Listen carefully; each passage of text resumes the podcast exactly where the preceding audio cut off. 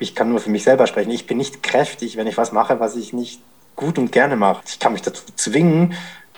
Ich habe dann kein Feuer und keine Leidenschaft und bin schnell müde und wenn ich was mache, wo ich weiß, dass, ja, dann, dann ist es wie selbstverständlich. Es gibt diesen Flow-Zustand und deswegen glaube ich, bin ich auch wirklich aktuell auch so wirklich unglaublich glücklich. Also ich, hab, ich bin so dankbar, dass ich eine, dass ich irgendwie Kunst machen kann und mich gesellschaftlich einbringen und dabei Spaß haben kann und so viele tolle Menschen begegnen, die auf ihre Art und Weise Aktivismus machen oder eben sich für Tiere oder Menschen oder die Umwelt einsetzen. Das ist also wirklich ein Geschenk.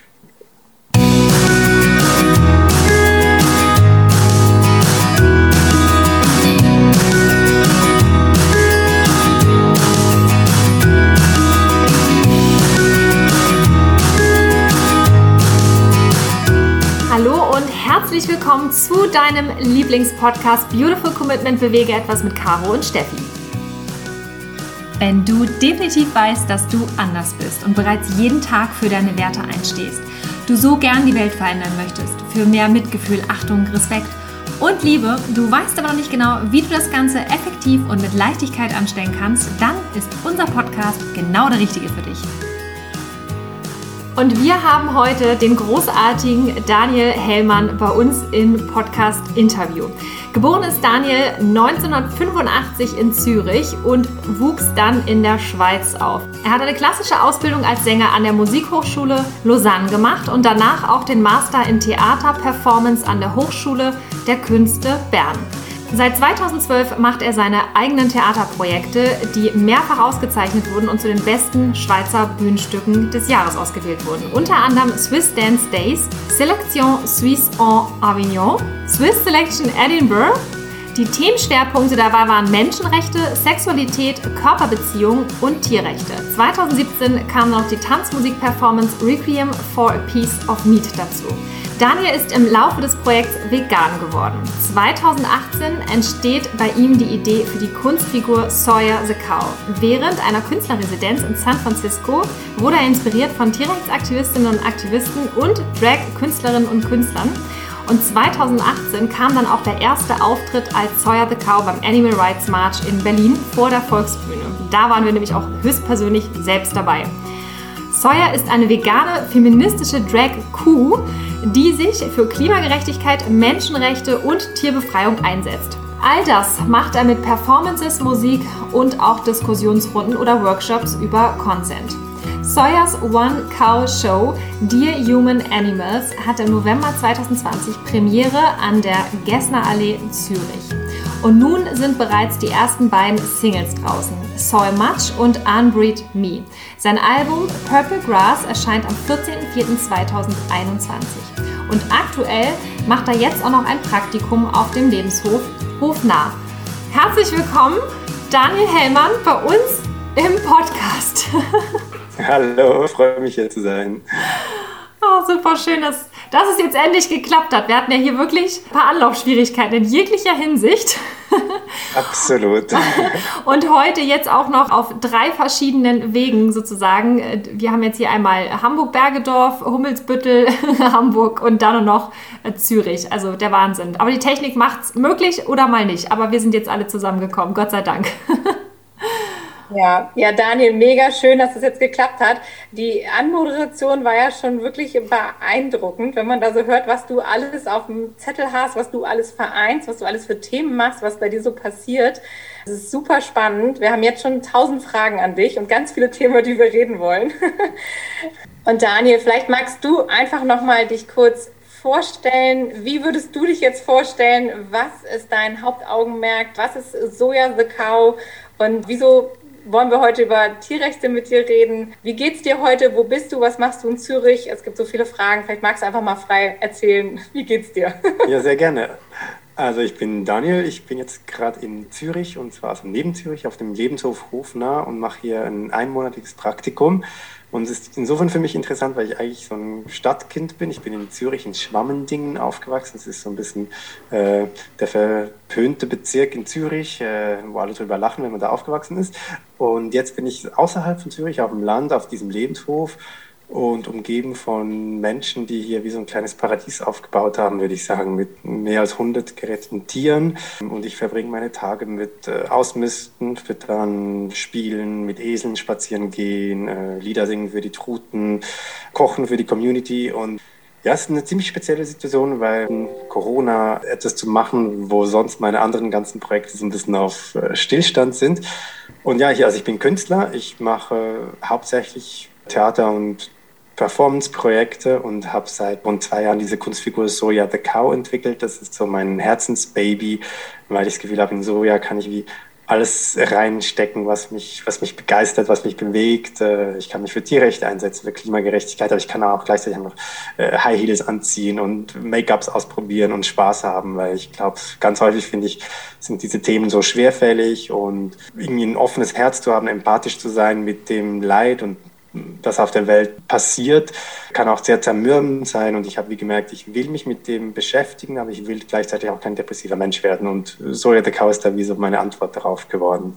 Ja, also das ist so interessant, weil wir haben dich ja auch kennengelernt, eben als äh, Soja the Cow beim Animal Rights March 2018, was ähm, Steffi vorhin ja auch schon mal kurz gesagt hatte. Da hattest du eben einen Auftritt nach dem March hast du ähm, vor der Volksbühne da mit deinem Keyboard gestanden bei der Abschlusskundgebung und hast da ein paar Lieder gesungen und hast dich halt gezeigt. Und wir waren von Anfang an total begeistert, weil es halt einfach so ein anderes Projekt ist, so eine andere Herangehensweise, was, was man halt einfach so auch noch nicht kennt, gerade jetzt in der veganen Tierrechtsszene. Ja, auf keinen Fall wahrscheinlich nicht.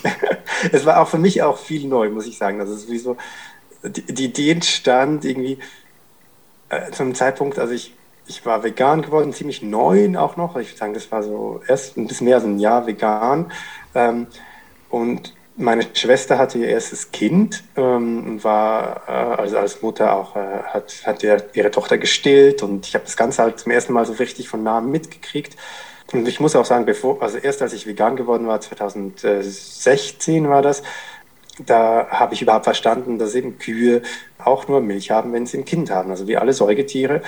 Und das war so ein Schreckensmoment oder so ein Aha-Erlebnis für mich gewesen, weil ich einfach gemerkt habe, okay, krass, ich bin über 30 Jahre alt und ich habe sowas Fundamentales vom Leben überhaupt nicht kapiert. Und auch die ganze Gesellschaft hat es irgendwie geschafft, inklusive meine Eltern und meine Lehrerin und who knows, alle haben es irgendwie geschafft, mich und ganz viele andere Menschen irgendwie äh, diese Informationen irgendwie von uns äh, vorzuenthalten.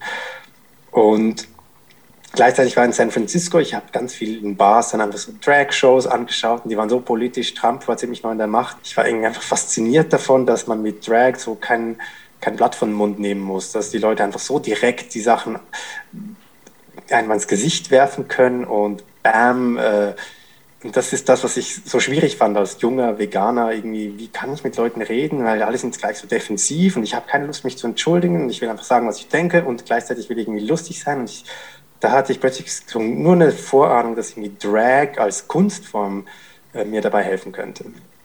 Ja, das ist super spannend, weil man erlebt das ja auch immer wieder, jetzt auch gerade zu den aktuellen sehr interessanten Zeiten mit Corona dass viele Dinge ausgesprochen werden, die sehr kritisch zu betrachten sind, im Rahmen von Satire okay ist. Und ich finde es auch so spannend, weil Caro und ich, wir haben ja auch einen Background sehr viel mit Persönlichkeitsentwicklung auch zu tun gehabt. Und da geht es immer darum, nimm doch mal die Maske runter, sei doch mal wirklich, wie du wirklich bist. Und ich finde es interessant, dass man in bestimmten Situationen eine Maske bewusst aufsetzen muss, um sie eigentlich runterzunehmen und zu sein, wie man ist. Ja, super interessant. Ja, ich glaube, es hat, es, hat, es hat was bei Soja für mich, dass ich wirklich das Gefühl habe, also wenn ich als Kuh halt irgendwie direkter bin und kann ich auch Leuten mal einen Vorwurf machen auf eine Art und Weise, wie ich es als Daniel vielleicht nicht machen würde. Oder ich kann, also ich glaube, dieser Perspektivenwechsel. Natürlich wissen alle Leute, dass ich keine Kuh bin, wenn ich dann mit einer Kuhmaske mit Euter vor den Leuten stehe. Aber einfach diese Behauptung zu sagen, hey, ich spreche jetzt als Kuh zu dir und also ich habe ich hab einen Song, der, der, da gibt es einen Satz, der heißt, meine Titten tun mir weh und du frisst Käse. Und es klingt jetzt mal so ein bisschen bescheuert, aber es hat halt was. Und das kann ich aber nur machen mit, mit meinem Kostüm. Und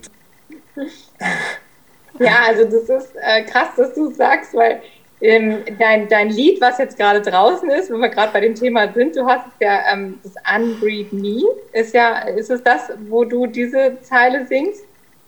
Äh, nee, das ist nochmal ein anderes, äh, Unbreed ah, okay. Me.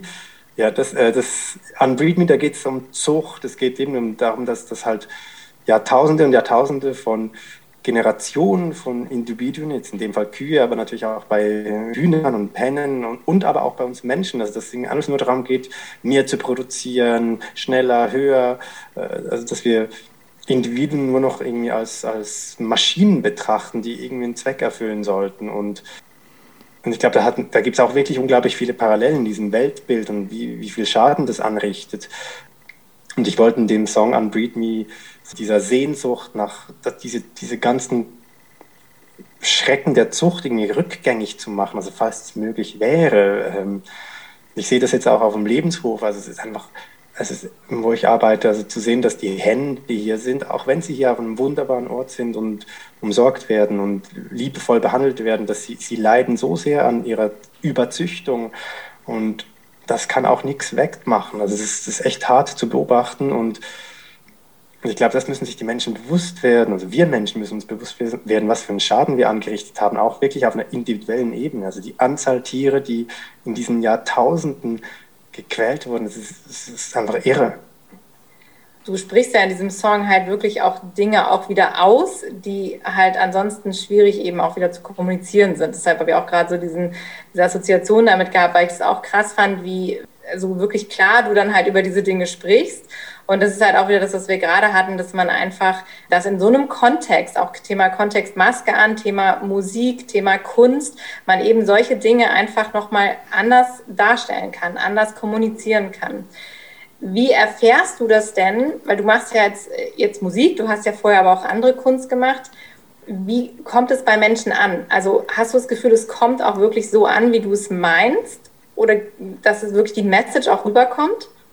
Ich glaube, es kommt sehr, sehr stark auf den Kontext an. Also ich hatte Auftritte eben beim Animal Rights March oder auf einem, einem veganen Festival in Zürich. Dann ist natürlich ein Publikum, das irgendwie aufgeschlossen ist, dass das auch irgendwie total feiern will, irgendwie meine Message. Es gab aber auch irgendwie Kontexte, wenn es eher im Kunstkontext ist, wo ich merke, da sind die Leute viele Leute sind auch irgendwie, sagen wir, progressiv eingestellt, wenn es um irgendwie Klimawandel oder LGBTQ-Rechte oder feministische Themen geht, da sind eigentlich viele Leute ähnlich eingestellt, aber bei der Speziesismusfrage überhaupt nicht. Und da hatte ich Reaktionen in alle Richtungen. Es gab Leute, die sagten, ich bin total enttäuscht, ich wollte hier, ich habe gedacht, ich gehe hier raus und ich habe ein total schlechtes Gefühl, weil ich immer noch Fleisch essen will.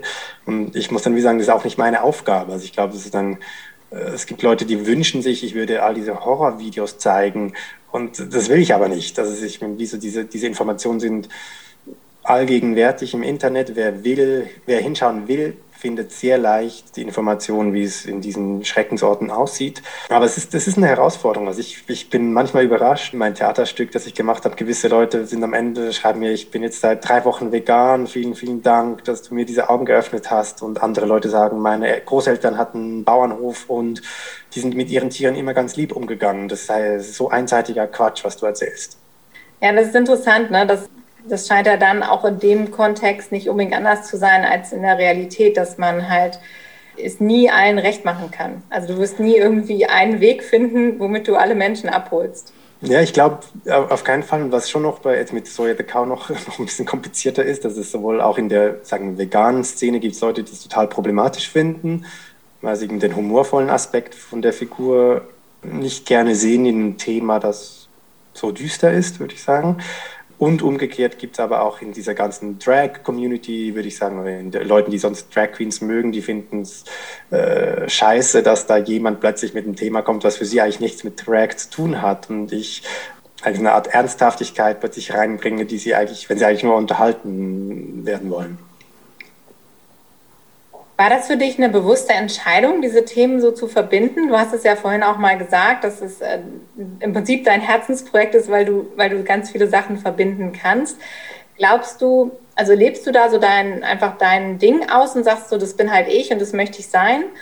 Oder ist es auch wirklich eine ganz bewusste Entscheidung gewesen, weil diese, dieses Thema ist ja auch immer mehr im, im Vordergrund mittlerweile, dass man sagt, wir sollten uns vernetzen mit anderen Bewegungen, ne? also die, die Tierrechtsbewegung eben mit der Menschenrechtsbewegung und du verbindest ja alle möglichen Themen, Sexualität, ne? Körperbeziehungen, das sind ja alles so, so Themen und die Frage, machst du das ganz bewusst? Weil eigentlich haben wir ja alle einen gemeinsamen Nenner und irgendwas verbindet uns. Oder ist es jetzt wirklich nur Daniel, der sagt so, nö, das ist halt mein, mein persönlicher Spaß? Wahrscheinlich ein bisschen von beidem. Also ich würde sagen, es war am Anfang einfach mal so wirklich wieder so ein Gefühl. Ich fand, ich habe eine gute Freundin von mir, die auch eine wichtige so Gesprächspartnerin ist und wir tauschen viele Ideen aus. Sie heißt äh, Viviane More und leitet das äh, Festival La Fête du Sleep. Da geht es um Gender und Sexualitäten in Lausanne. Und wir haben uns ausgetauscht so über Milch, wie aufgeladen Milch ist, symbolisch, aber auch als Nahrungsmittel für die Leute, die das als Nahrungsmittel ansehen. Das ist irgendwie so ein, spannende, ein spannender Ausgangspunkt wäre für irgendwie eine Theorie oder einen Text zu entwickeln. Und irgendwie, ich glaube, in diesen Gesprächen mit ihr äh, ist so diese Idee gekommen, eben, dass die Kuh als verklärte Figur, aber irgendwie auch als theatrale Figur einfach so ein Riesenpotenzial hat, weil sie auch sowas, in vielen Kulturen wird ja irgendwie die Kuh auch irgendwie so, hat einen großen Stellenwert, auch in der Schweiz, also eben die, die Schweizer Kuh, das ist so ein, dieses, dieser Mythos vom Heidiland, wo alle Kühe glücklich auf der Weide sind. Und so sehen es die meisten Schweizerinnen und Schweizer. Und da hatte ich echt einfach Lust auch zu dekonstruieren, zu provozieren, äh, aufzurütteln, und ich glaube, ich sehe da auch noch ganz viel Potenzial. Also ich, irgendwie habe ich das Gefühl, ich bin immer noch in meinen Babyschuhen als Zoetica. Also ich, ich würde gerne mal irgendwie an diese großen Viehschauen hingehen in Drag, weil es ist ja schon auch ein ganz anderes Umfeld, konservativer. Äh, äh, also ich glaube nur schon ein, Mann mit Make-up und High Heels, da auftaucht, das kreiert dann eine Spannung und ja, das reizt mich auch, also da irgendwie, irgendwie anzustoßen und was aufzuwirbeln.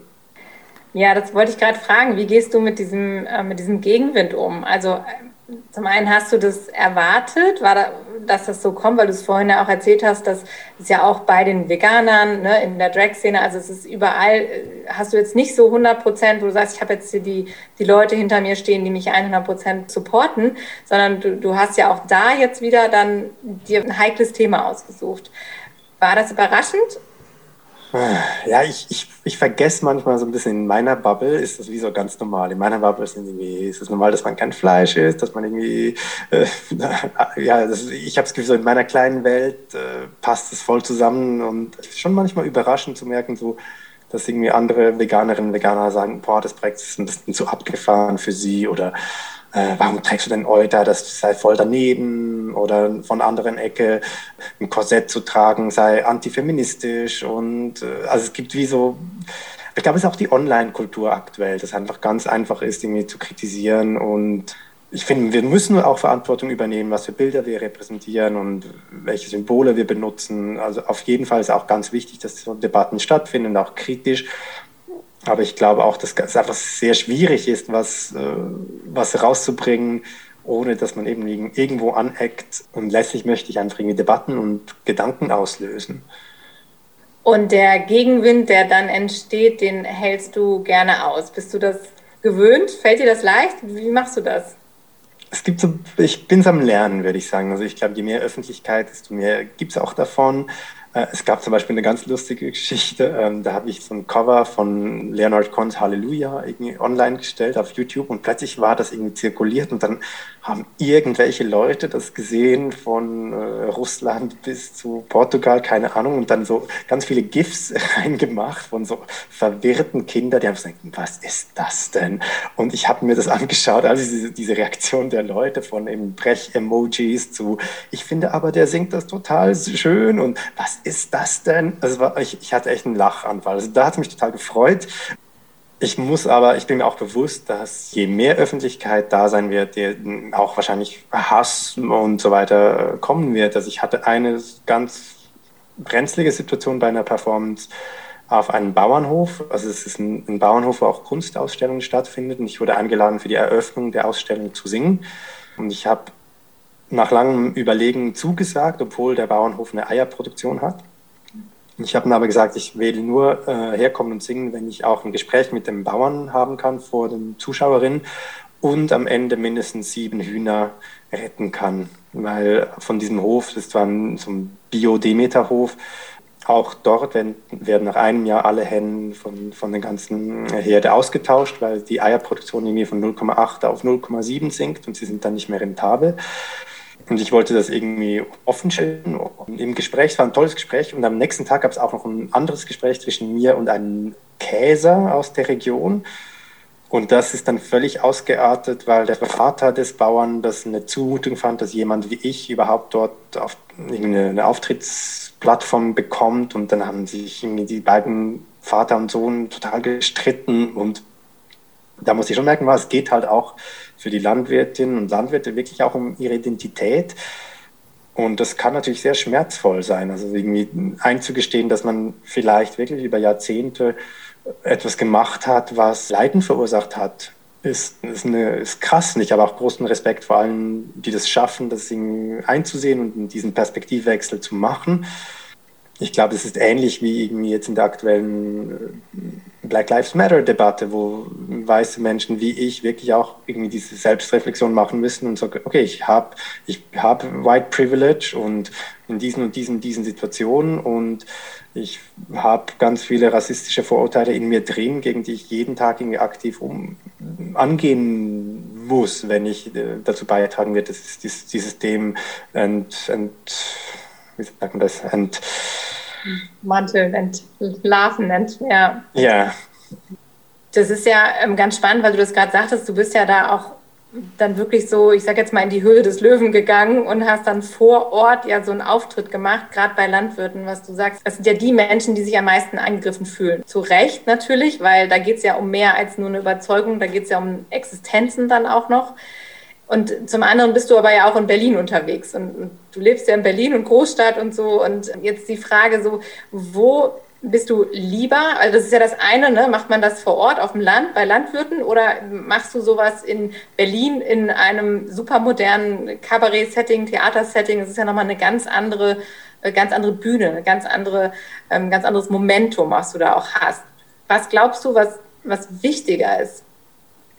Also für mich ist irgendwie alles interessant. Ich glaube auch, dass unterschiedliche Situationen einfach ein anderes, was anderes auslösen können. Also auch auf dem Bauernhof dort, da waren eben gerade auch, weil ich diese Hühner retten wollte, kamen ganz viele Leute von, am Schluss waren es sogar zehn, nicht sieben, von mehreren Lebenshöfen. Und dann waren diese, diese Leute da.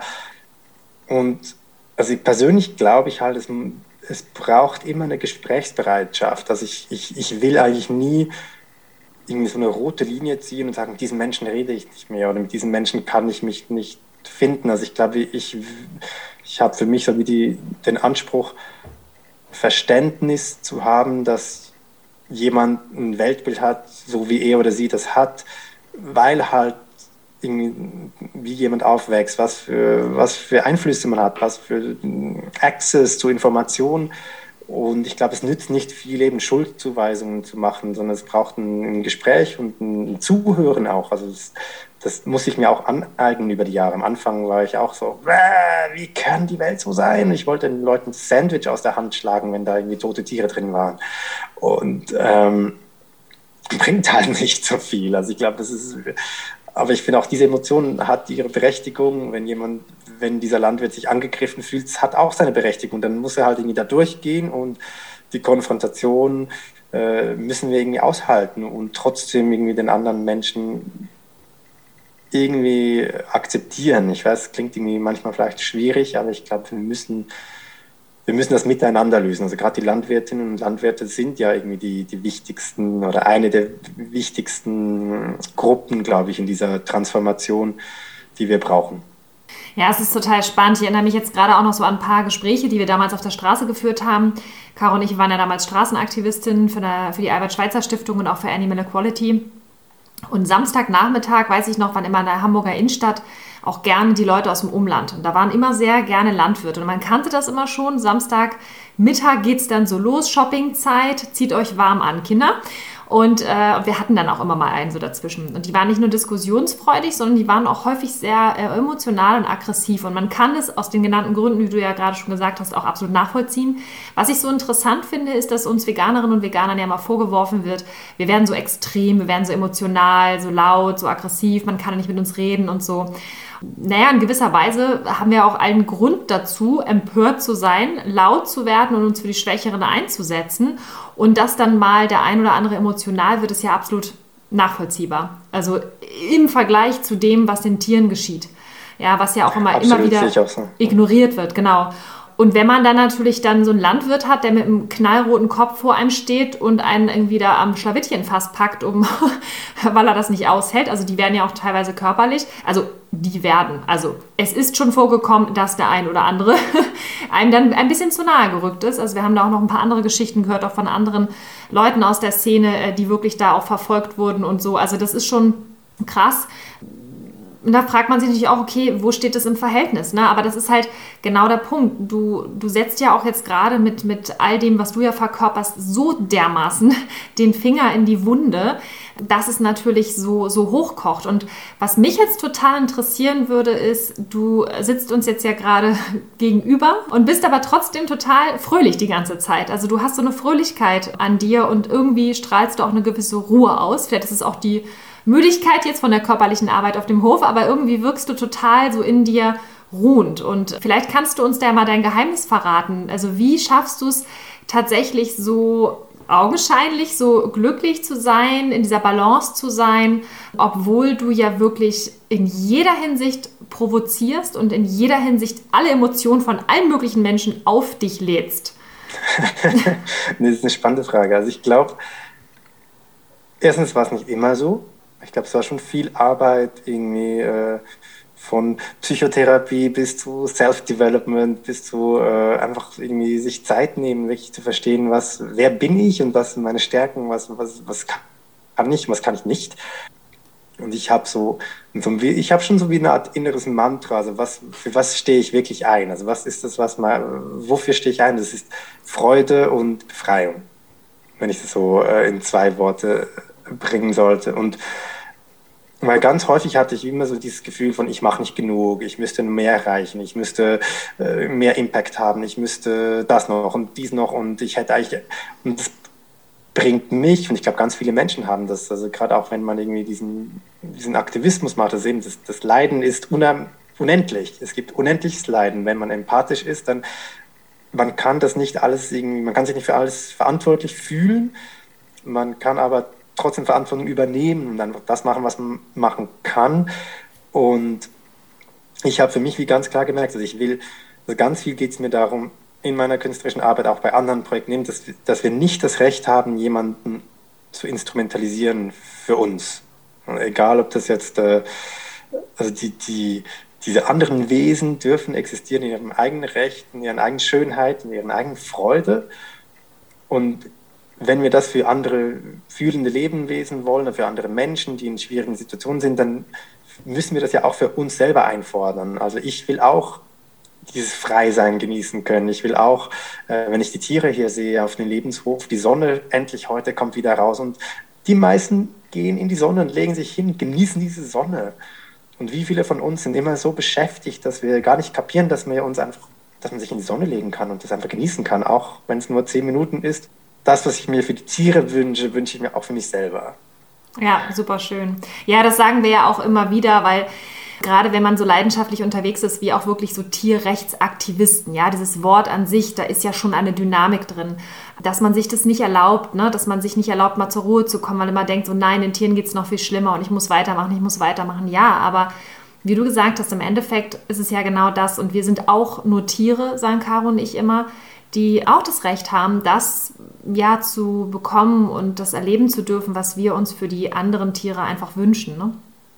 Hier Hof ein kleines Beispiel. Ich bin dann manchmal auch in dieser Logik, ah, ich sollte noch das machen, ah, ich könnte noch das äh, Heu vom Heuboden runterschmeißen und dann, und manchmal bleibe ich dann aber zehn Minuten länger bei der einen Ziege und da findet dann das, die interessante Beziehung statt. Und das sind nicht die Momente vom möglichst effizient funktionieren, sondern es sind Momente, wo die Magie entsteht in diesen Zwischenräumen. Äh, und für mich war das zum Beispiel jetzt eben vor, ich würde sagen, vor einer Woche etwa, hatte ich etwa 15 Minuten lang äh, Levi, dem Truthahn, wir haben uns in die Augen geschaut und irgendwie einander angenähert und dann hat er, äh, macht diese Geräusche und äh, hat sich dann mit seinem Gewicht so ein bisschen gegen mich gelehnt und ich habe ihn irgendwie imitiert und es war, ich kann gar nicht beschreiben, was es war, aber es war einfach so ein schöner Austausch zwischen Wesen, die sich vielleicht nie verstehen und trotzdem war einfach so klar, dass da eine Bindung statt, stattfindet und da ist. Und ja, es war unvergesslich als Moment. Und das war eben nicht in diesem, ich muss noch das und das und das und das machen. Glaube, man muss, wie ein, muss einen Raum kreieren, wo dann diese kleinen Wunder passieren können. Ja, ja, total. Das ist ja immer das, ne? Diese Pausen, ne? Diese Pausen, um Platz zu schaffen, ja, für kleine Wunder, wie du schon gesagt hast. Ja, das ist ein schönes Bild auf jeden Fall. Geht uns ja mit den Hunden ganz genauso. Wir sind ja auch ständig immer am Machen und Tun. Das muss noch gemacht werden, das muss noch gemacht werden, das muss noch gemacht werden. Die Hunde stupsen uns das dritte Mal an. Komm, wir wollen raus, das Wetter ist schön, die Sonne scheint, ja. Und wir so, ja, noch die letzte Mail, noch die eine einzige Nachricht noch und dann geht's los. So, und dann fängt es wieder an zu regnen und ja, die Hunde werden unruhig und das ist halt genau das, ne, dass man, an, anstatt dass man einfach sagt, so, okay, wo, wofür sind wir angetreten, ne? Für, für, natürlich für Tierglück und für, für Freude im Leben und ja, und dazu gehören halt natürlich auch unsere eigenen Hunde. Ne? Und das ist halt, es ist genau das, dass man sich das immer nicht erlaubt, wenn man immer denkt, man muss da noch, man muss da noch, man muss da noch. Immer diese Effizienz ne, in allem, was man tut. Hat das jetzt, hat sich das jetzt gelohnt? Ja, also wir kennen das ja auch. Checkliste, das, das und das müssen wir heute erledigen. Und dann hast du vielleicht von acht Sachen sechs geschaffen, denkst du, verdammt, wir waren nicht, wir waren nicht effektiv genug, so, ne? Anstatt zu sagen, so, hey, wir haben sechs Sachen richtig gut gemacht. Und das ist, ja, das ist immer wieder dasselbe. Wir kennen das auch ähm, total. Ja, diese Erkenntnis dabei, das finde ich auch total schön, dass das Thema jetzt auch gerade aufkam. Also einmal das Thema halt Achtsamkeit, ne? dieses wirklich diesen Moment genießen, nutzen, für sich einfach wirklich mal im Hier und Jetzt sein, weil das ist etwas, was wir, glaube ich, alle komplett verlieren im Alltag in unserer heutigen Zeit. Und das macht so viel mit einem. Und da kommt dann dieses Thema Self-Care halt auch wieder so mit rein. Und es ist so, so beeindruckend, was passiert. Und deshalb, Steffi und ich sprechen ja auch immer wieder über diese Themen auch im Zusammenhang eben mit dem Veganismus, weil wir glauben, dass das ein ganz großer Hebel ist auch für jeden Einzelnen. Und wir haben das auch schon erlebt, dass wir so viele Menschen haben kommen und gehen sehen. Also wir sind ja jetzt seit sechs, sieben, acht Jahren fast schon vegane Aktivistin und Tierrechtsaktivistin. Und wir haben halt gesehen, es kommen Menschen, die sind kurz da, dann powern die sich total aus, passen nicht auf sich auf und sind dann halt wieder weg. Und das, wir sagen immer so Sternschnuppen. Und das ist halt das Problem. Ne? Und wir, wir sehen das auch, wir, wir brauchen da ein anderes Modell, an, dass, dass Menschen anders mit diesem Thema umgehen, damit wir langfristig eben Dinge, Dinge bewegen können und damit wir, weil wir festgestellt haben, es ist halt eben kein Sprint, es ist ein Marathon. Ja? Wir müssen, müssen durchhalten. Und ich glaube eben auch, das, was du eben so schön beschrieben hast, dass, dass Menschen das können, ähm, wenn sie ihren Platz gefunden haben. Also wenn sie sich dann auch wirklich so mit sich selbst im Reinen einbringen können in diese Sache. Weil das ist ja auch wieder das Thema Maske anziehen, verstellen. Wenn ich immer das Gefühl habe, ich laufe, ich laufe und ich bin irgendwie im Dauerlauf und jetzt nur noch das, nur noch das und dann hört es auf. Und wenn wir uns darüber bewusst werden, dass das wahrscheinlich nicht das Ziel sein wird. Absolut. Und ich glaube, es gibt ja auch diese verschiedenen Funktionen. Also es gibt Leute, die unglaublich tolle vegane Brunchs kochen können. Und das ist ihre Form von Aktivismus. Und andere Leute sind gut beim Podcast machen oder andere machen krasse Aktionen und brechen in Ställe ein und filmen die Zustände. Ich weiß auch nicht. Es gibt, es gibt diese verschiedensten Formen von sich einbringen. Ich glaube, es gibt auch Leute, die es auf ganz anderen Ebenen machen, als irgendwie Unterrichtende oder in der Erziehung oder eben in der Politik natürlich. Also ich glaube, diese ganzen es braucht ja wie alle diese Menschen, die sich einsetzen und zusammenwirken. Und ich, ich, kann nur für mich selber sprechen. Ich bin nicht kräftig, wenn ich was mache, was ich nicht gut und gerne mache. Ich bin, ich kann mich dazu zwingen, aber es ist dann nicht, äh, ich habe dann kein Feuer und keine Leidenschaft und bin schnell müde und wenn ich was mache, wo ich weiß, dass, ja, dann, dann ist es wie selbstverständlich. Es gibt diesen Flow-Zustand und deswegen glaube ich, bin ich auch wirklich aktuell auch so wirklich unglaublich glücklich. Also ich, hab, ich bin so dankbar, dass ich eine, dass ich irgendwie Kunst machen kann und mich gesellschaftlich einbringen und dabei Spaß haben kann und so viele tolle Menschen begegnen, die auf ihre Art und Weise Aktivismus machen oder eben sich für Tiere oder Menschen oder die Umwelt einsetzen. Das ist also wirklich ein Geschenk. Du hast es gerade nochmal angesprochen mit der Kunst und was du vorher ja alles gemacht hast. Und ich sage jetzt mal, also zumindest aus meiner Welt kommend, hast du einen, einen sehr ungewöhnlichen Lebenslauf oder Werdegang. Also du bist ja sehr auf dieser, auf dieser Künstlerschiene, was du alles schon gemacht hast. Du warst ja schon so viel aktiv auch auf Bühnen und hast ganz viele kreative Dinge gemacht in deinem Leben. Ähm, was ist für dich die Kunst und beziehungsweise wie verbindest du das jetzt und vor allen Dingen, wie hat die Kunst dich dazu gebracht, zu dem, was du jetzt bist? Also weißt du, ich meine, also ganz konkret, du hast ja auch, wir haben es eben gehört, du hast ähm, dieses Requiem uh, for a Piece of Meat, das war ja auch was, was dich vegan gemacht hat. Ist es so, dass du jetzt sagst, es hat mich so verändert, dass ich jetzt tatsächlich meinen Fokus auf Tieren habe und die Kunst läuft noch so mit oder ist es trotzdem noch so ein Riesenteil von dir? Das ist eine, eine schwierige Frage für mich, würde ich sagen, weil es wie so eine Art Dialektik ist. Ich glaube, ich habe es gibt eine Geschichte, ich war, äh, ja, war ich da so 20, 21 und wollte eigentlich Sänger werden. Also ich habe ähm, schon als Kind gesungen, klassisch.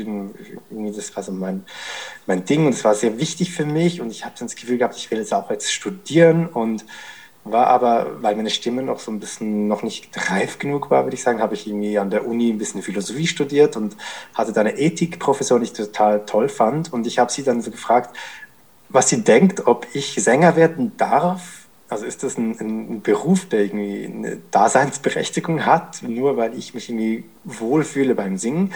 Oder müsste ich was anderes machen, was irgendwie mehr dazu beiträgt, Ungerechtigkeiten zu, zu verändern oder äh, ja, mehr, mehr Gerechtigkeit zu schaffen? Und sie hat mich dann so ein bisschen ausgelacht, ob denkst du wirklich, es gibt irgendwie äh, ethisch korrekte und ethisch unkorrekte Berufe? Und ich war, ja, natürlich gibt es ethisch unkorrekte Berufe. Und dann hatte sie mir wirklich gesagt, nee, das sieht sie eigentlich nicht so, sondern in jedem Beruf kannst du den Beruf auf eine ethische Art und Weise ausüben oder nicht. Also auch ein Banker wünscht sie sich, dass Banker auch irgendwie Entscheidungen treffen, die ethisch äh, gut oder äh, vertretbar sind und eben nicht nur Eigeninteressen verfolgen. Und das gleiche aber auch irgendwie als Sänger. Und ich habe das damals irgendwie einfach als grünes Licht verstanden und gesagt, okay, ich studiere jetzt Gesang. Und ich habe es, glaube ich, gar nicht wirklich verstanden, würde ich sagen jetzt. Und deswegen ist auch so ja, The Cow, das war dann viele Jahre später und viele Singkrisen später. Also ich habe Gesang studiert, war dann aber total eingeschränkt in diesem Korsett. Was mache ich mit dieser Kunstform Oper? Ich liebe zwar diese Musik, aber diese Geschichten, das sind überhaupt nicht meine Geschichten und die Figuren gefallen mir nicht. Und, äh, was mache ich da? Ich war auch nicht, ich konnte gar nicht genug selber kreativ sein und habe dann deswegen immer auch dann Theater und Performance studiert, damit ich eigene Projekte aufgleisen kann. Das waren dann von Anfang an politisch motivierte Projekte. Es ging dann irgendwie um die Situation Geflüchteten in der Schweiz. Es ging um ähm, eben die Rechte von Sexarbeitenden und so, also verschiedenste Themen, häufig irgendwie um Minderheiten und 2017 war dann dieses Stück Requiem for a Piece of Meat und der Ausgangspunkt für mich war dieses dieses Gefühl, dass dass der Tod eben irgendwie so weit weg ist in unserer Gesellschaft, gleichzeitig aber tote Körper allgegenwärtig sind, äh, als Möbel, also tote Körper, die zu Möbel verarbeitet werden. Und diesem Widerspruch wollte ich irgendwie in der künstlerischen Arbeit nachgehen und habe dann aber auch schnell realisiert, dass wenn ich über Fleisch als Material nachdenken will, muss ich auch über Tiere nachdenken. Fleisch ist ja gar kein Material an, wenn es, an sich. Es, sind, es ist und da war das Buch von Hilal Setzkin, Artgerecht ist nur die Freiheit, war total ausschlaggebend für mich. Ich habe das gelesen, also ich war zu Hause, ich erinnere mich ganz genau auf mein Bett.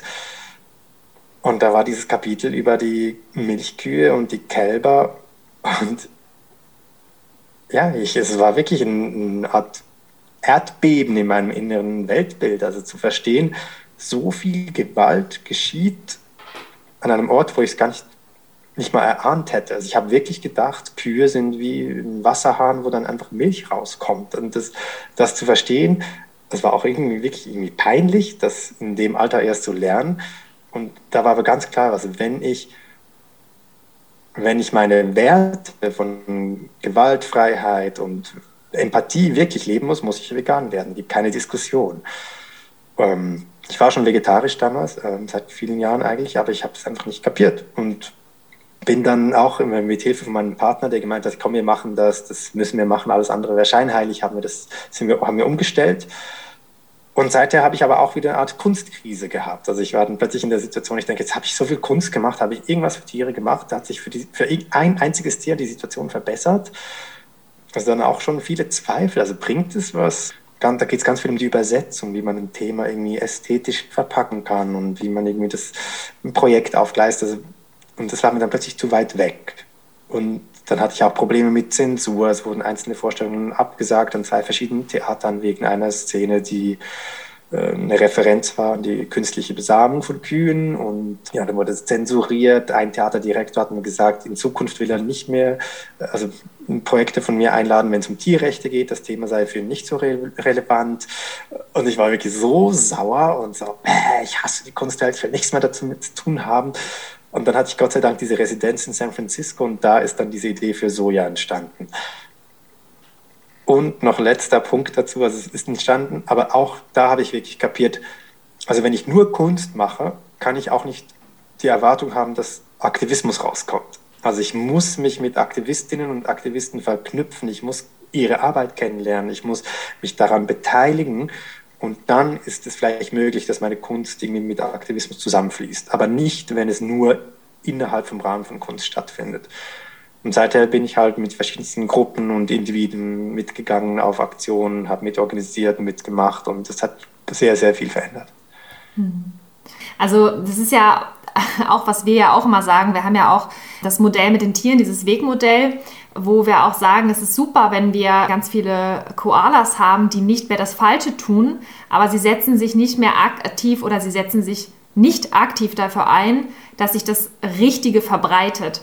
Und das ist halt auch so wichtig, ne? dass man halt nicht sagt, okay, ja, ich mache ja nicht mehr das Schlimme, aber wenn mein Nachbar es macht, geht mich das ja nichts an. Sondern dann zu sagen, na, wie du schon gesagt hast vorhin auch, ich darf Verantwortung für gewisse Dinge übernehmen, auch wenn ich mich nicht für alles verantwortlich fühlen muss. Und das ist ein riesengroßer Unterschied. Ja, und vegan zu sein ist für uns eigentlich das neue Normal, das ist die Basis. Und von dieser Basis aus starten wir Aktionen, um Dinge auf der Welt zu verhindern, die nicht unseren Werten entsprechen und die eigentlich niemandes Werten wirklich entsprechen sollten. Ja, wenn wir, wenn wir wirklich sagen, wir, wir lieben Tiere, wir lieben unsere Welt, wir lieben unsere Mitmenschen. Weil das sind ja die Dinge, die wir kommunizieren. Aber handeln wir danach? Hm. Und etwas nicht zu tun, ja, also dieses Unterlassen, aktiv zu sein, macht es auch nicht besser. Ne? Also das, das, das hilft halt nicht. Ne? Aber es sind ja viel, viel sind ja so Gewohnheitsfragen, glaube ich. Also ganz viel, ich glaube, wir Menschen sind wie eben die anderen Tiere um uns herum einfach Gewohnheitstiere. Das heißt, wir machen das, was die um uns herum machen oder was wir gelernt haben als Kinder und, und Gewohnheiten zu verändern ist halt so schwierig. Ich glaube, deswegen sind auch diese, diese ganzen, äh, sagen, Cognitive Dissonance, eben, dass man irgendwie Werte hat, aber ganz anders handelt oder lebt. Das ist ja auch nicht eine individuelle Schuld, dass man das macht. Die Frage ist, wie geht man damit um, wenn man das erkennt? Also, und das, das merke ich auch ganz stark eben jetzt in meinen, die Leute in meinem Umfeld. Ich meine, ich bin, ich rede nonstop über diese Themen und irgendwann muss es ja irgendwie klar werden, das gibt eine Dissonanz, wenn irgendwie zum Teil auch meine Menschen, die ich liebe, gute, enge Freundinnen und Freunde nach wie vor irgendwie Käse essen von Kühen, also Kuhmilch und gleichzeitig eben, ich, ich, ich habe so das Gefühl, wie du auch vorher gesagt hast, eben, dass man muss, dass, dass das, das Richtige verbreiten und deswegen also diese, eine, eine positive Attitüde, auch wenn es manchmal ermüdend ist, das ist das, was es ist das, was ansteckend ist. Und wenn, wenn, wenn, wenn Veganerinnen und Veganer und Tierrechtsaktivistinnen und Aktivisten eine, eine, eine lebensfreudige, bunte, schöne Leben führen, ist es das, was auch Lust macht für andere. Wenn du jetzt als als Sawyer the Cow mit am Tisch sitzt und du sagst, das sind auch Freunde von dir und die essen immer noch Käse und sie essen es vielleicht sogar in deiner Gegenwart und du identifizierst dich so sehr mit dieser Kunstfigur, tut dir das körperlich weh? Also spürst du das richtig?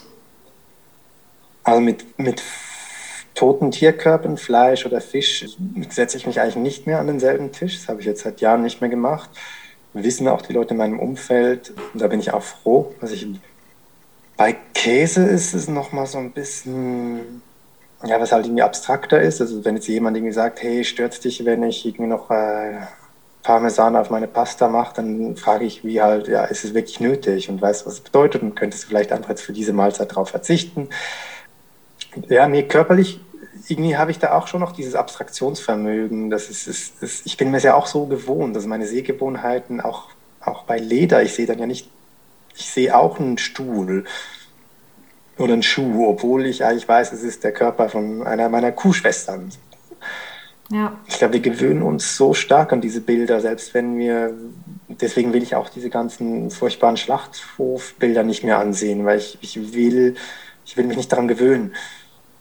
Ich glaube, es ist eine unfassbare Gratwanderung, die wir alle immer machen, den, jeden Tag und in jeder Sekunde. Ne? Wie sehr lassen wir das wirklich so zu, dass wir uns nur noch darauf konzentrieren und dann eben bleibt aber halt das auf der Strecke, was wir vorhin auch schon mal besprochen haben, ne? dieses Thema mit Freude und mit ähm, auch äh, Self-Care mit sich selber umzugehen. Und man hat da einfach verschiedene Schutzmechanismen, ne, die man dann auch hochfährt, weil man sagt, ich kann es, ich, ich gehe daran kaputt, wenn ich mitleide. Ne? Also ich muss auch da den Unterschied machen zwischen Mitleid und Mitgefühl, weil wenn ich mitleide, dann, dann helfe ich ja auch niemandem so.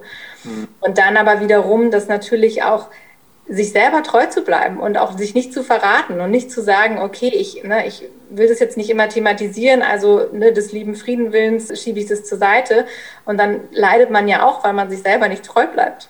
Aber eigentlich ist es ja eine Zumutung. Also diese, diese Gratwanderung, die du jetzt beschreibst, ich, eigentlich ist es, es ist absolut unmöglich. Ich finde es, es ist irre, dass wir das irgendwie überleben müssen. Also weil eben diese Grundspannung, ich glaube, die ist auch nicht auflösbar. Wir können vielleicht Strategien finden, um das ein bisschen besser zu navigieren, hin und her und mal verständnisvoll und dann wieder wütend. Aber eigentlich, also es gibt auch eine Seite an mir, wo ich sage, ich habe keinen Bock auf diese ganze Spielerei, sondern ich will einfach das sagen, was ich denke und geradeaus. Und die Leute müssen halt damit klarkommen. eben da auch für mich wiederum, das kann ich dann so ein bisschen in Soja bündeln für mich. Aber ich aber auch Soja ist überfordert. Ich glaube, diese Überforderung mit dem Zustand der Welt und der Langsamkeit der Reaktionen umzugehen, jetzt gerade auch mit Corona, das macht mich richtig sauer, dass nicht darüber diskutiert wird, woher diese Krankheiten kommen und warum sie, sie häufiger auftreten. Also das, man redet, liest manchmal über Zoonosen, aber so wirklich eine Debatte von, okay, was machen wir, um die nächste Pandemie zu verhindern? Wo ist dieses Gespräch?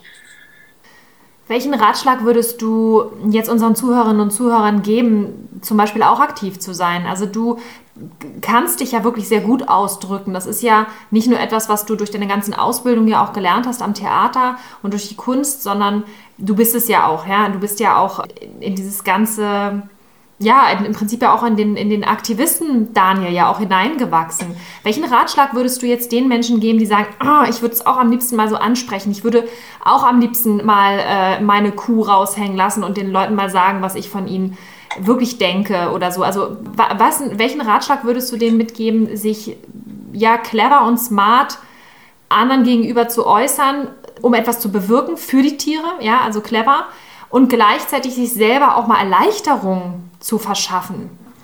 Also einerseits wissen ich, die, die Drag-Tier-Familie ist äh, sehr offen für neue Mitglieder in der Familie. Ähm, nee, und andersrum, ich glaube, wichtig ist, dass man dass man was macht, was man eben, wofür man Leidenschaft hat. Und dass das, wenn Leute gerne ähm, wenn Leute irgendwie total wichtig das soziale Umfeld ist, dann vielleicht eben, dass man kann, ich finde, übers Essen kann man unglaublich viel machen. Man kann, man kann auch Leute mitnehmen zu, zu Aktionen von Gruppen. Es gibt so viele verschiedene Tierrechtsgruppen, die verschiedene Arten von Aktivismus machen, von Animal Rebellion to Safe Movement oder, also es gibt so, und viele, viele mehr natürlich.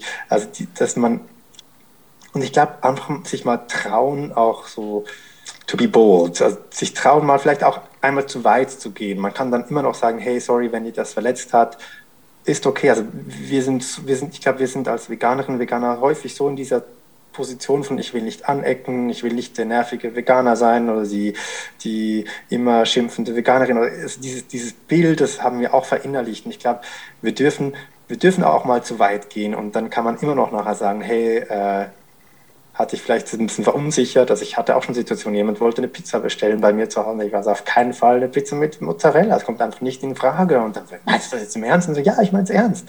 Und dann fand diese Person das ein bisschen too much in dem Moment.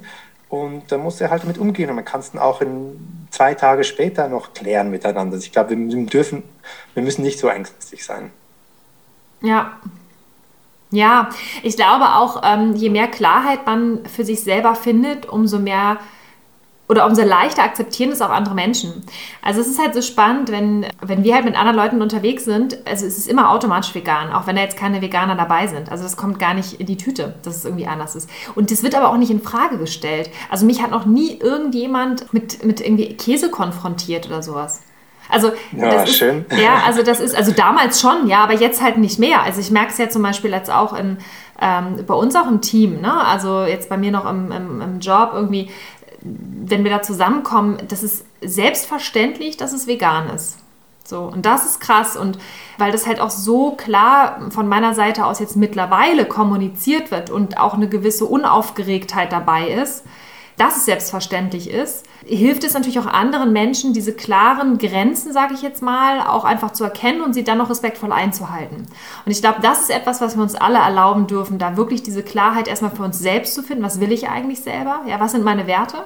Und die ganz klar und deutlich, souverän, in aller Ruhe auszusprechen. Das klingt super. Und ich glaube auch, das ist ja der Challenge. Also wenn man seine Grenzen klar kommuniziert und trotzdem irgendwie in Beziehung bleibt und liebevoll im Umgang bleibt. Man kann ja auch sagen, hey, ich will sehr gerne mit dir essen. Und damit wir das machen können, ist es wichtig, dass wir beide vegan essen. Punkt. Und wenn die andere Person dann keinen Bock hat, dann hat sie halt keinen Bock, dann ist man halt nicht zusammen. Man hat die andere Person die Entscheidung gemacht. Also dieses Umdeuten auch, wer sich rechtfertigen muss. Ich glaube, wenn man das schafft, dann hat man wie eine gute Basis.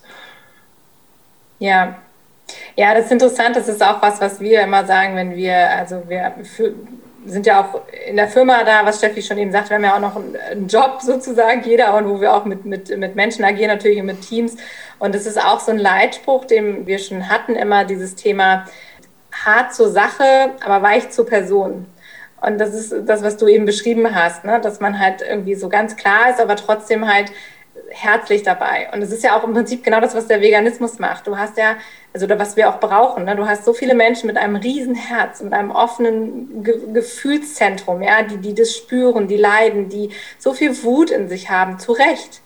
Und dann aber trotzdem, dass wir, ähm, was so wichtig ist, dass wir unseren Kopf trotzdem nutzen ne? und dass wir smart dabei sind, dass wir eben nicht rausbollern, dass wir niemanden abschrecken, dass wir niemanden beleidigen, weil das nämlich genau dann ja alles wieder uns ins Gegenteil verkehrt. Und wenn wir diese Balance finden auch, dann ist halt schon, schon ganz viel getan für uns selber eben und auch für die Sache, ne? dass man. Ich glaube auch, aber es ist da, was ganz wichtig ist, dass man halt eben in seinem Umfeld, also Freundinnen und Freunde hat, Kolleginnen und Kollegen, mit denen man das irgendwie gemeinsam erarbeiten kann. Also ich, ich stelle mir vor, für all die Leute, die irgendwie vegan sind, aber ganz, ganz allein in ihrem Umfeld, das ist einfach total hart. Und da finde ich auch, deswegen glaube ich auch, dass Tierrechtsaktivismus so schön ist, weil sich Freundschaften bilden mit Menschen, die dieselben Werte haben. Und ich habe durch die Arbeit für Tiere Leute kennengelernt und in ganz kürzester Zeit tiefe, tiefe Freundschaften gebildet. Die, und wir inspirieren uns gegenseitig. Und das ist schon auch wirklich eine Community, die unglaublich toll sein kann und Power gibt wiederum. Und uns, da lernen wir auch voneinander eben, wie wir in diesen ganzen Situationen damit umgehen können. Also wir sind nicht alleine mit diesen Problemen, wir teilen diese. Ich finde es super spannend, wie häufig wir ähnliche so, äh, äh, äh, ja und das, glaube ich, diese, eben als Gemein Gemeinschaft, so diesen, diesen Umgang zu finden mit den Nicht-Veganen oder den Karnisten oder wie man, wie man die anderen Leute nennen will. Ja, schön, dass du das sagst. Also gerade das Thema Community ist, äh, denken wir auch, ist halt wirklich einer der Game Changer, ne? wenn man da sich gestärkt fühlt, wenn man das Gefühl hat, man darf auch mal so sein, wie man ist und man hat Menschen, die einen unterstützen. Wir haben ja eben schon darüber gesprochen, es gibt ja auch immer wieder Gegenwind dann auch aus den eigenen Reihen. Und du hast ja schon auch erzählt, du machst das auch ganz gerne, du kannst damit auch ganz gut umgehen, vielleicht schon äh, mal, mal besser, mal schlechter. Hast du denn jetzt für dich mit der Soya the Cow, was du kreiert hast mit dieser Figur, hast du eine große Vision? Also was ist so dein Ziel? Du hast ja jetzt schon zwei Songs rausgebracht und das Album kommt ja jetzt auch am 14.04. raus.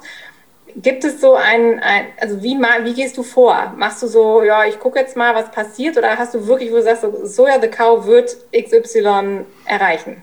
Ich habe schon eine Vision. Es ist, also ich, ich, ich glaube, was wir alle versuchen, ist wirklich eine Art Revolution im Menschenbild und im Weltbild irgendwie loszurütteln, dass eben die menschliche Erfahrung nicht das Zentrum ist vom Universum, so wie früher die Leute gedacht haben, die Erde ist es oder die Sonne ist es. Wir wissen, nee, die, das, das Universum ist äh, endlos, nee, nicht endlos, aber viel größer, als wir gedacht haben. Und also diese, diese Veränderung, dass wir eben merken, andere Erfahrungen gibt es neben dieser menschlichen Erfahrung, die sind vielleicht nicht genau gleichwertig für gewisse Leute, ja, aber mindestens sie haben einen Wert und aus der anderen Perspektive sind sie alles und viel wichtiger sogar noch als unsere Erfahrung. Also diese, diese ganzen, diese Verschiebung, ich glaube dran, die wird kommen, also dieser Animal Turn in der Denkweise, im Selbstbild, das ist nicht aufzuhalten, weil die Gedanken sind schon in der Welt. Und also manchmal wünsche ich mir, das ist so mein kleiner, meine kleines, sag mal, kleiner junge Traum, kleines Mädchentraum, ich wünsche mir, dass Soja vielleicht irgendwie zusammen mit anderen Musikerinnen halt irgendwie den Soundtrack für diese Revolution liefern kann, so wie in anderen Bewegungen, dass die Musik wichtig ist. Und ich glaube, da ich, kann ich auch noch wachsen und lernen. Ich, ich hoffe einfach, dass ich da irgendwie meinen Beitrag leisten kann, vielleicht auch indem eben andere Aktivistinnen und Aktivisten inspiriert werden, weiterzumachen und denken, hey, lustig, jemand äh, macht so einen Aufwand, um sich als zu cool zu verkleiden und dann irgendwie einen komischen Rap zu machen. Also ich, ich hoffe, dass ich da irgendwie auch äh, surfen kann auf dieser Welle. Das klingt super. Ich glaube, was du vorhin sagtest, wenn man seinen Platz gefunden hat und so ein Flow kommt und dann eben diesem, diesem Ziel einfach auch folgen kann und da wirklich vorausgeht, mit so einer Freude und mit so einer Passion. Ne? Das merken ja auch andere Menschen und dann eben andere Menschen mitziehen kann, mitreißen kann und sich gegenseitig bestärken kann. Das ist auch das, was wir auch immer wieder feststellen, wenn wir auf andere inspirierende Menschen treffen, die halt einfach ihr Ding machen. Und deshalb ist es auch so großartig, dass wir jetzt auch zum Beispiel mit dir, ne, du bist äh, ganz anders als, als wir unterwegs sind, aber wir haben halt alle die gleiche Vision und das ist das so. Ist super schön, das ist super schön, dass das, ja. ja. Es ist unabdinglich, dass wir diese ganzen Themen bedienen. Und wenn man sich jetzt mit dir connecten möchte, Daniel, wie kann man dich am besten erreichen? Hast du da so ein Lieblingseinfallstor oder ja, wie kann man mit dir vielleicht sogar was zusammen starten, in welcher Hinsicht auch immer? Also können wir auf meiner Webseite sojathecow.com gibt es ein Kontaktfeld, da könnt ihr mir, könnt ihr mir schreiben, eine E-Mail schreiben am besten, aber auch über Instagram oder was gibt es noch, Facebook und so weiter, immer Soja the Cow. Uh, YouTube habe ich jetzt auch einen neuen YouTube-Channel, da sind meine Musikvideos drauf, kommen auch dann die nächsten. Ich freue mich total, diese Sachen zu teilen und es ist natürlich gar nicht so einfach in der aktuellen Situation irgendwie die Aufmerksamkeit zu bekommen. Irgendwie alle Leute verbringen den ganzen Tag auf Zoom und wenn da noch Links zugeschickt werden, denkt man, oh, noch mehr Computer. Aber ich brauche natürlich jetzt auch gerade am Anfang, wenn die Musik rauskommt, möglichst viele Spotify und YouTube-Followers. Also das, das, äh, das wäre natürlich super. Wenn ihr Interesse habt, gerne folgen auf allen Social-Media-Kanälen.